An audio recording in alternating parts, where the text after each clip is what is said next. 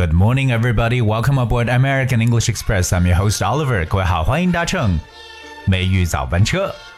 今天呢 is the first day of 2020，二零二零年的第一天，so definitely I have to start with Happy New Year, and I hope everything goes super well with you in this coming New Year. 希望今年二零二零年，我们所有的朋友呢都能交到好运。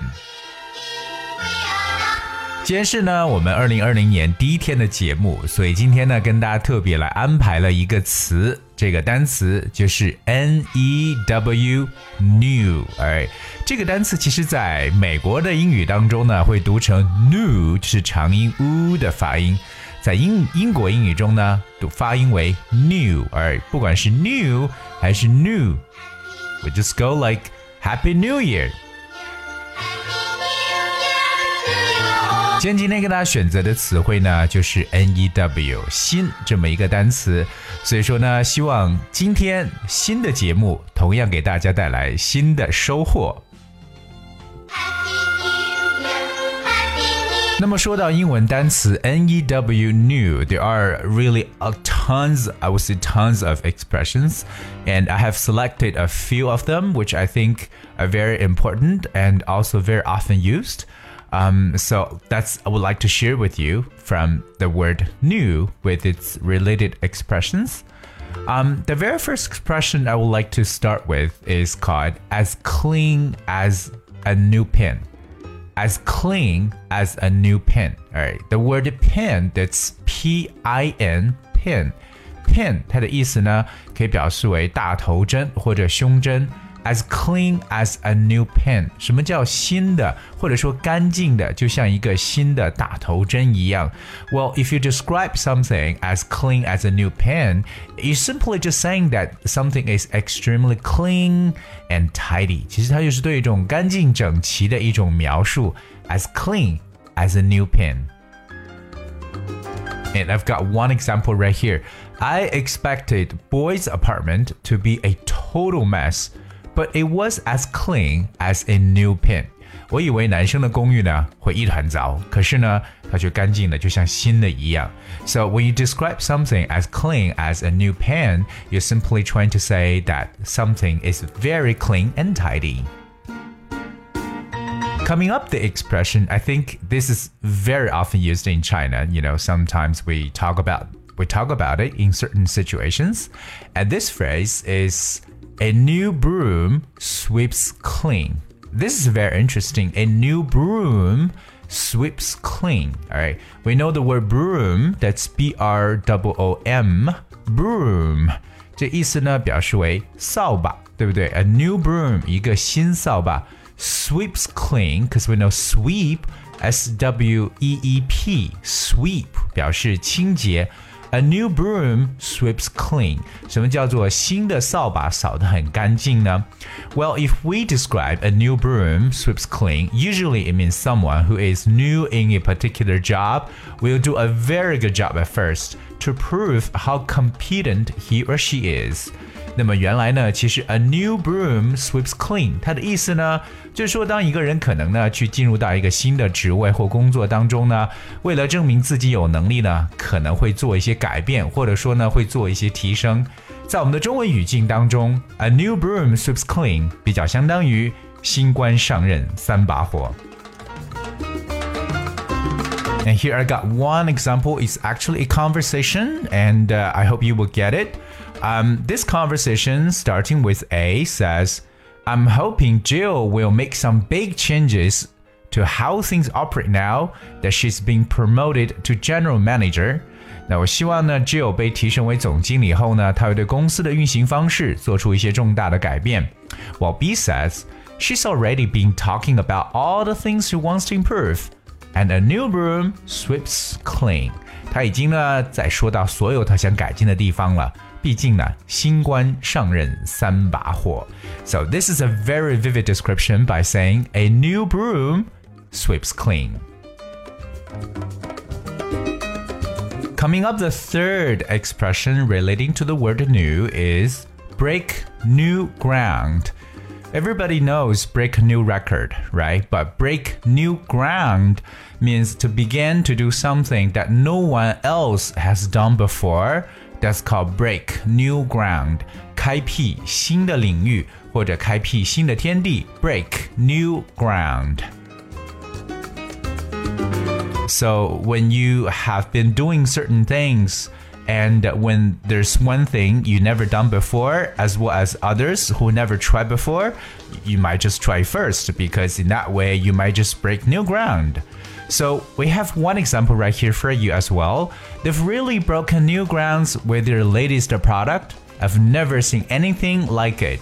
他们用最新的产品开拓了新的领域，我从来没有见过这样的产品。So break new ground 就是开辟新天地。 All right, coming up, the next one, I guess is kind of easier. It's that new blood.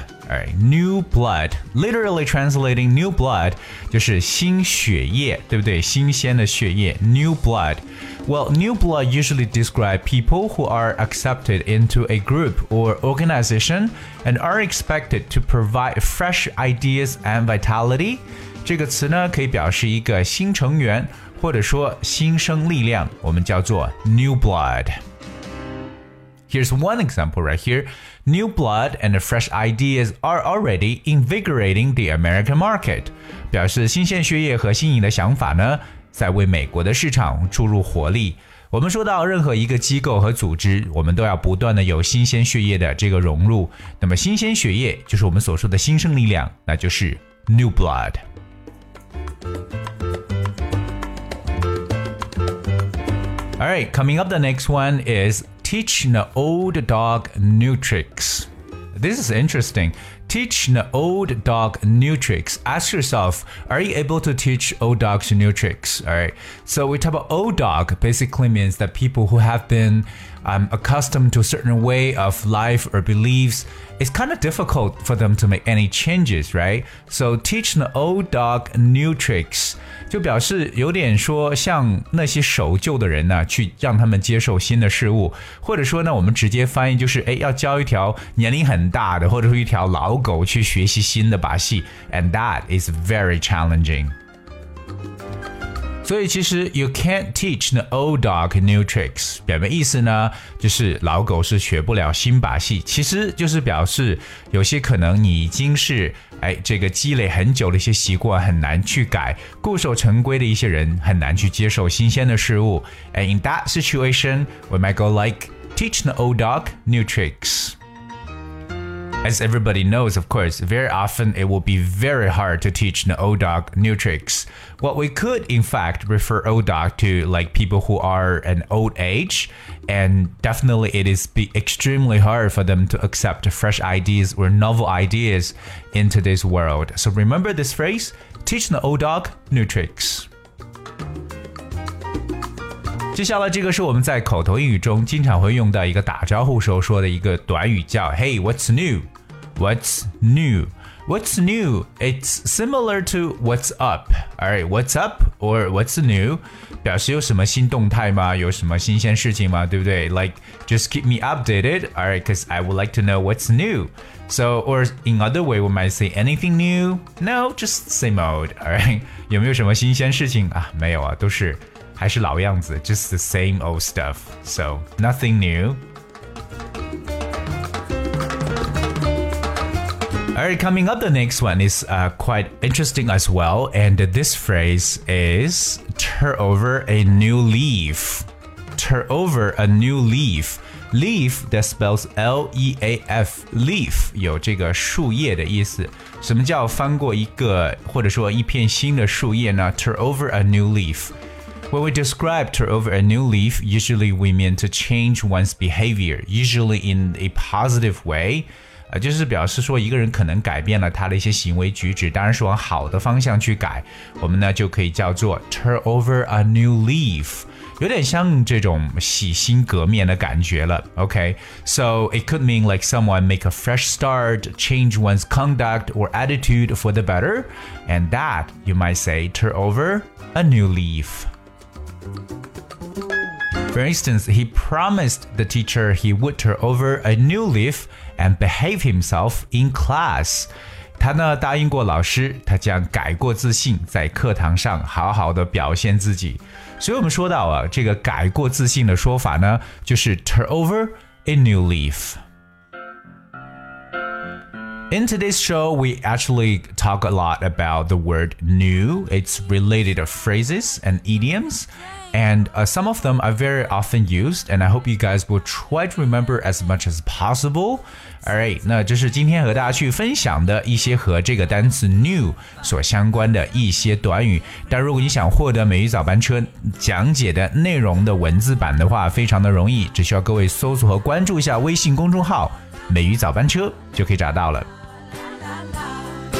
Alright, today is the first day of 2020, and except saying Happy New Year, I hope everything start afresh. Everything start with a brand new look. 那同样，今天节目的最后呢，送给大家一首我很喜欢的歌曲《New Soul》，新的灵魂。And I hope you guys will enjoy the day, and thank you so much for tuning. I'll see you tomorrow.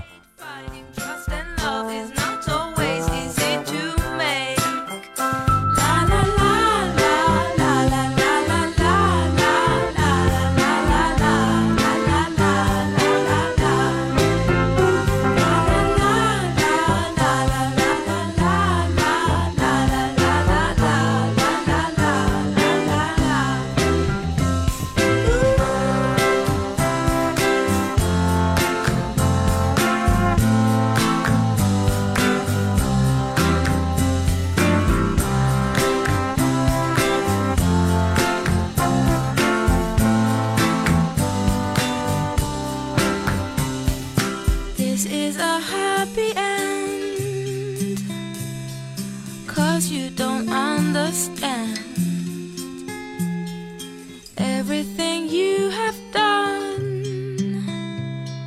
Why is everything so wrong? This is a happy end. Come and give me your hand. I'll take you far away. I'm a new soul. I came to this strange world hoping I could learn a bit about how to give and take. But since I came here, felt the joy and the fear, finding myself making every possible mistake.